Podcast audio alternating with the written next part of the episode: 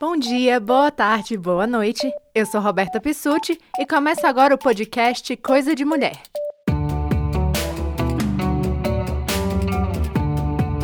Hoje a gente continua a nossa conversa sobre pornografia e mais uma vez a gente conta com a presença de uma convidada. Olá, pessoal. Meu nome é Esther César. Eu sou aqui da Faculdade de Comunicação. Estou cursando o oitavo semestre de jornalismo. E eu estudo um pouquinho aí a, a temática que a gente vai falar hoje aqui no, no podcast da Roberta. E a Esther vai me ajudar a finalizar a nossa conversa sobre a mulher na pornografia, então. E vamos começar o nosso terceiro episódio do Coisa de Mulher.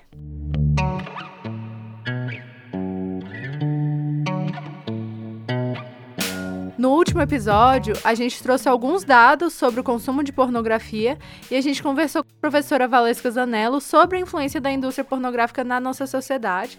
E hoje a gente começa o programa trazendo algumas matérias que têm a ver com o tema. A primeira delas é uma entrevista do começo desse ano da BBC com a Mia Khalifa, que é uma ex-atriz pornô a Mia é libanesa e ela foi para os Estados Unidos sozinha para fazer faculdade e depois de formada ela acabou entrando na indústria e aí ela atuou em filmes pornográficos por alguns meses, assim, foi um período bem curto em 2014.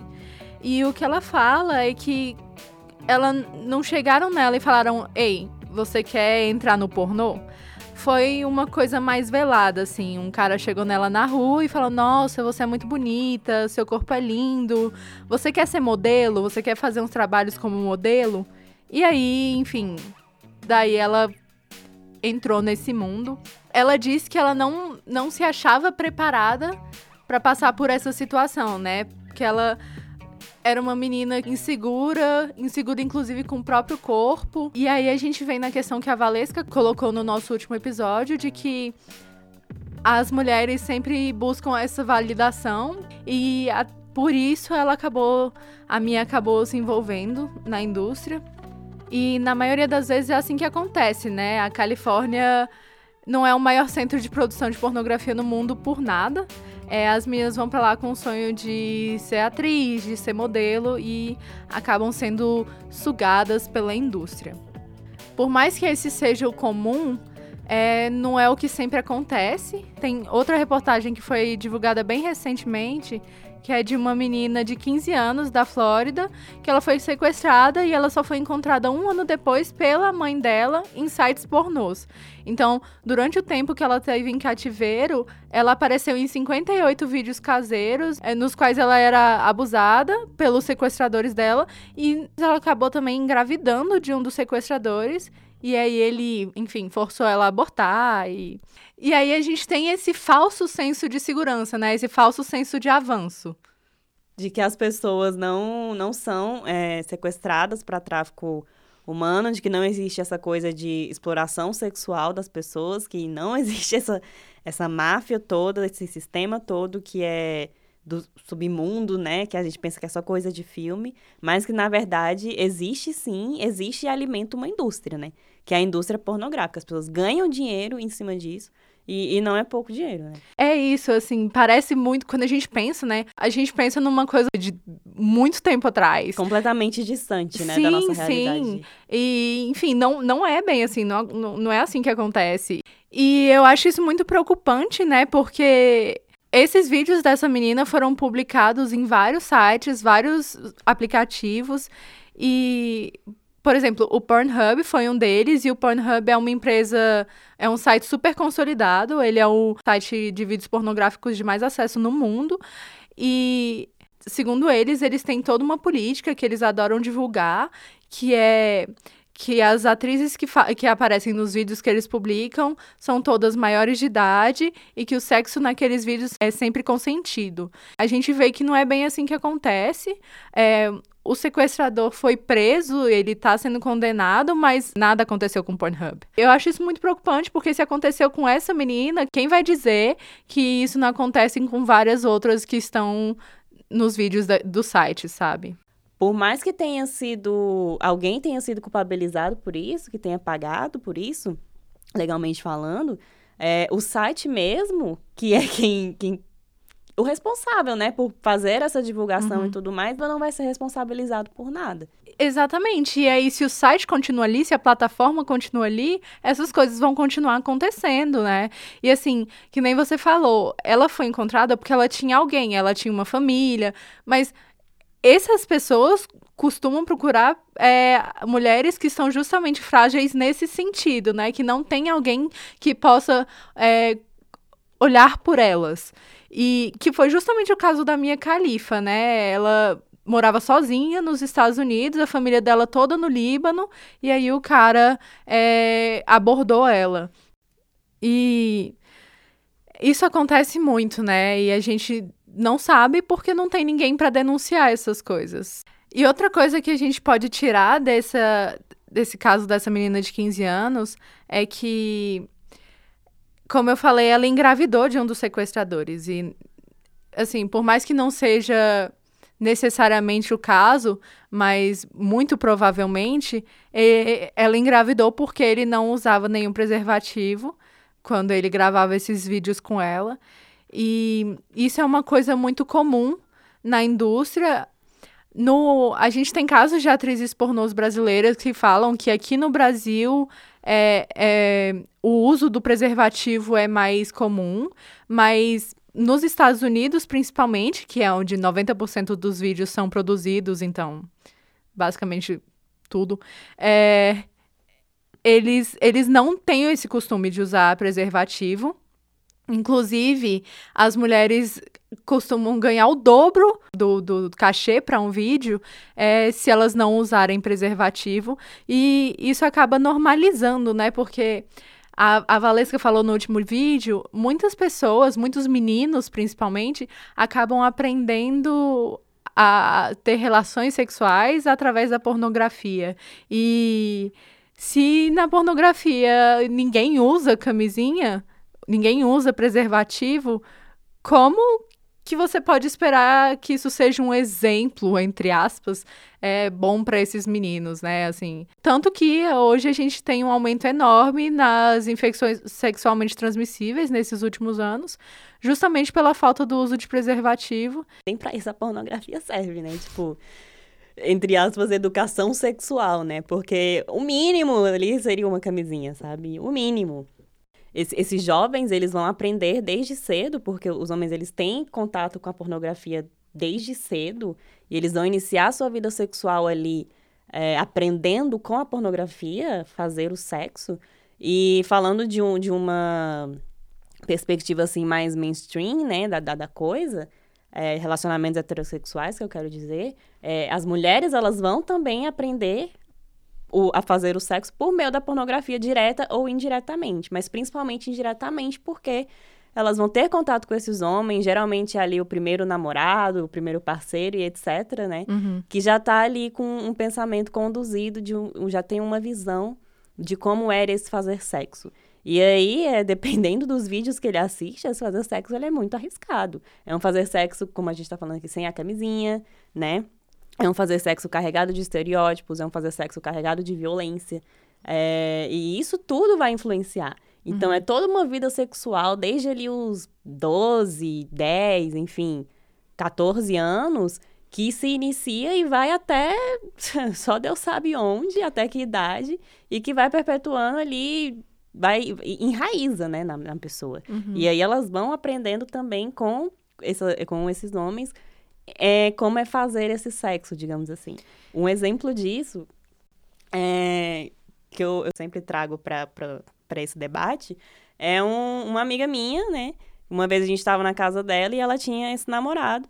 E esse namorado dela, a gente estava conversando. Aí ele falou que para ele pornografia era videoaula. Então ele aprendia a fazer sexo com pornografia.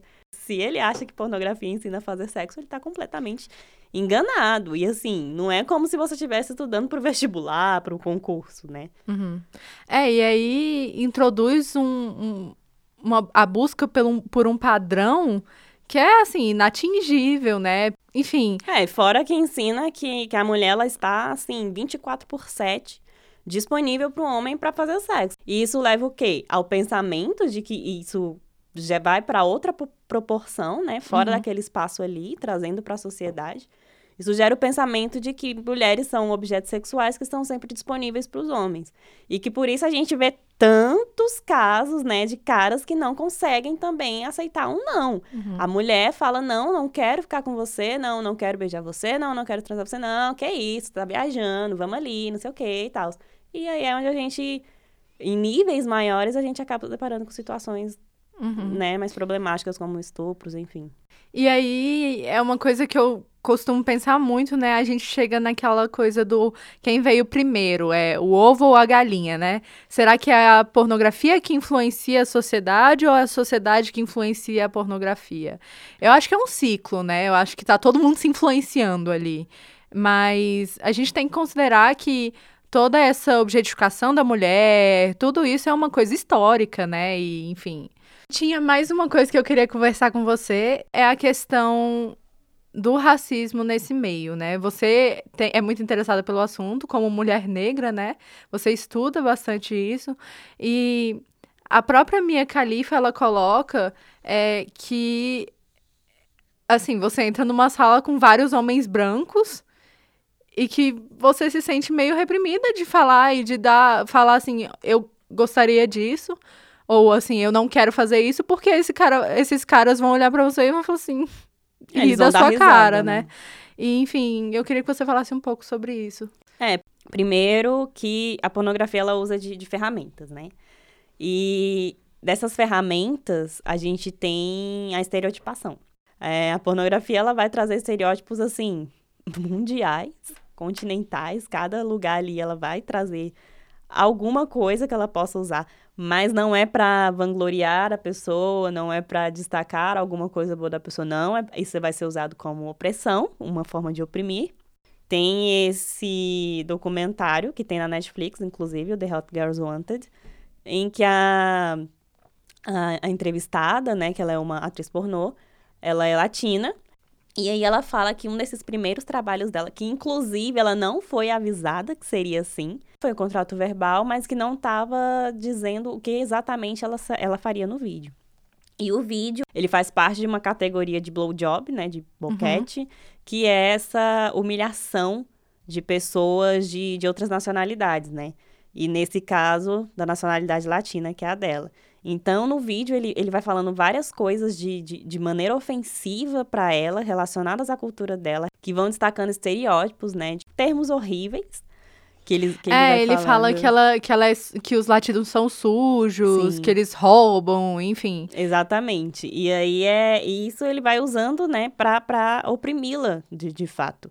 E enquanto isso, ele, ele vai, o quê? Penetrando a boca dela, né? Porque, enfim, é um boquete, mas até o ponto da, dela vomitar né? Que é essa categoria, inclusive, né?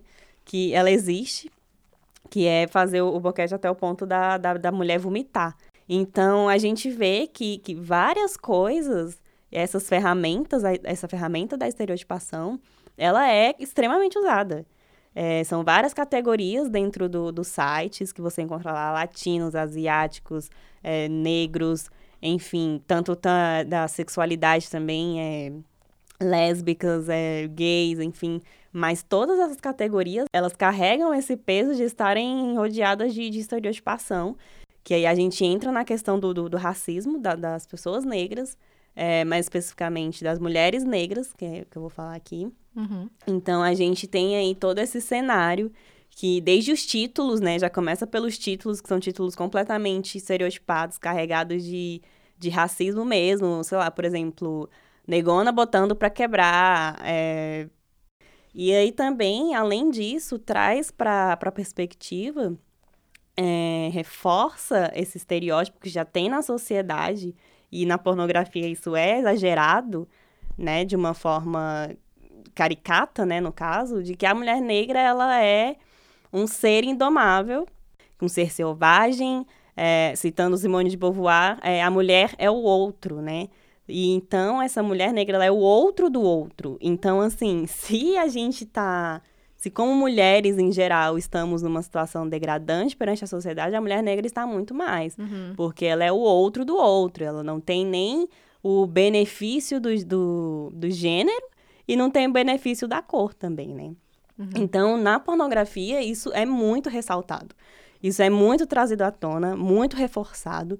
E aí, é, como a gente tinha mencionado anteriormente, a pessoa que cresce dentro desse cenário, ela vai ter tudo isso introjetado. São milhares de informações que ela vai é, adquirir, que ela vai ter contato. E ela vai e, acabar reproduzindo. E né? ela vai acabar reproduzindo, porque acaba reproduzindo mesmo. Sim. Não tem, né, como fugir, digamos assim.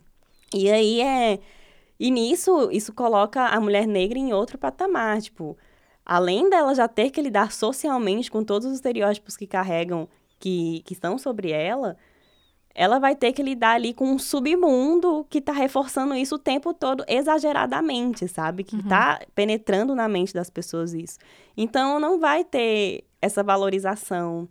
Não vai ter, por exemplo, essa, uma visão mais romântica da mulher negra, por exemplo. Por quê? Porque ela é um bicho que precisa ser dominado. Ela é um bicho sedento por sexo, ela que procura sexo o tempo inteiro e que ela precisa ser dominada pelo homem branco. Sim. Né? E aí já, já coloca, já reforça esse, esse, essa questão também do, do, do, colonizador, né? Do que o colonizador tem que ir lá e, e resolver ali a situação do, do colonizado, porque... E enfim, educar aquela pessoa, E educar né? aquela pessoa e corrigir aquela pessoa, uhum. sabe? E outra coisa também que entra nisso é a questão do o próprio salário, né? Se na pornografia, dentro da indústria pornográfica, as mulheres já estão desesperadas por salários assim, tipo, ah, vou fazer sucesso e etc, porque eu vou conseguir muito dinheiro. Qual a situação das mulheres negras nessa, nessa, nessa questão, né? E, e, e o que é engraçado, é irônico, que é, na verdade, é porque, por outro lado, mulheres brancas recebem muito mais, recebem até o dobro do salário para poder fazer sexo interracial. Então, se de um lado as mulheres negras estão ali recebendo menos que as mulheres brancas para serem exploradas daquela maneira, do outro lado, mulheres brancas estão recebendo muito mais para fazer sexo interracial com homens negros. E aí entra outra questão também, que é a estereotipação do homem negro dentro da pornografia. Sim. Uhum. Que é a estereotipação do homem negro que está ali o também o tempo todo é querendo fazer sexo com uma mulher branca, querendo dominar uma mulher branca, que o homem negro ele, ele tem ali o órgão sexual gigante, né, que é que é aquela coisa do, do negão do pauzão mesmo, né? Aquela, o reforço do, desse estereótipo. Mas também a gente vê, porque é, é tudo categorizado, é tudo objetificado, Sim. tudo separado em partes. Inclusive, né? são categorias oficiais nos sites, né? São categorias oficiais no site. Você vai lá, sei lá, por exemplo, no, no, seu lado esquerdo da tela e você entra lá no menu. Ah, o que, que eu quero assistir hoje? Eu quero ver o quê? Asiáticas, Asiáticas latinas. Uhum, exatamente. E eu tenho a impressão que na pornografia eles têm meio que uma desculpa, entre aspas, para fazer essas coisas, né? Porque é, são assim, reflete. A pornografia reflete coisas da sociedade, mas ela reflete de uma maneira muito mais radical, né? Muito mais explícita. Sim, é uma caricatura, né? É. E, e aí eu tenho a impressão de que eles têm essa desculpa. Não, a gente tá falando de sexo e sexo é uma coisa já selvagem, então a gente pode colocar essas coisas aqui, assim, exagerar aqui, porque é de mentir, de mentira, entre aspas, né? É, é um vídeo. E, e aí eles acabam se, se safando é, por causa disso. É, entra naquela questão do entre quatro paredes tudo é válido, né? E que sexo é um tabu, então estamos quebrando tabus entre quatro paredes. E aí, outra coisa que eu queria falar com você, que inclusive você até mencionou, mas é, acho que a gente pode aprofundar mais um pouco, é justamente sobre essas inseguranças e inseguranças que a pornografia ela brinca em cima, né? Ela, ela vai se aproveitar dessas inseguranças e ela inclusive vai causar essas inseguranças e é, que é a, a, respeito do nosso corpo e enfim.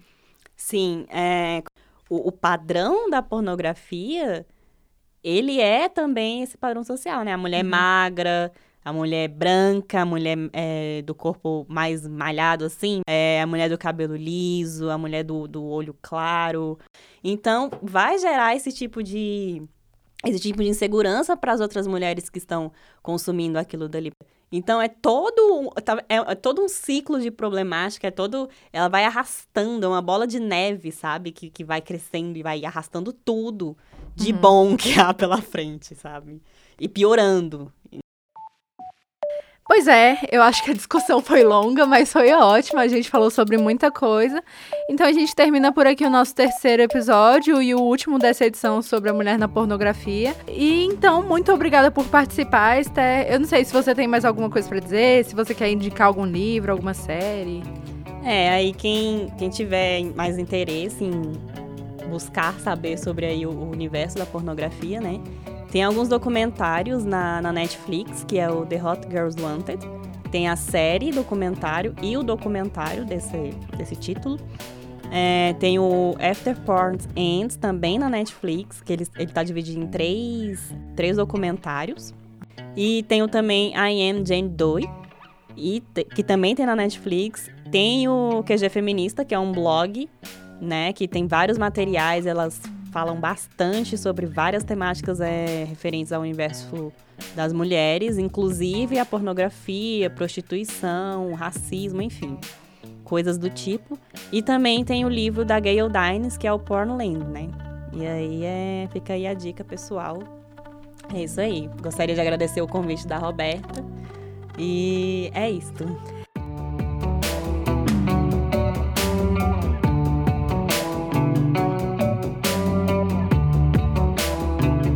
Então fica ligado no nosso perfil no Instagram, arroba Coisa de Mulher Podcast, onde a gente vai divulgar o tema da próxima edição e notificar quando os novos episódios serão postados. E aí vocês também vão poder participar das pesquisas nos stories, mandar sugestões de temas e interagir com o programa. E aí vocês podem aproveitar o espaço para dizer o que vocês acharam dessa primeira edição.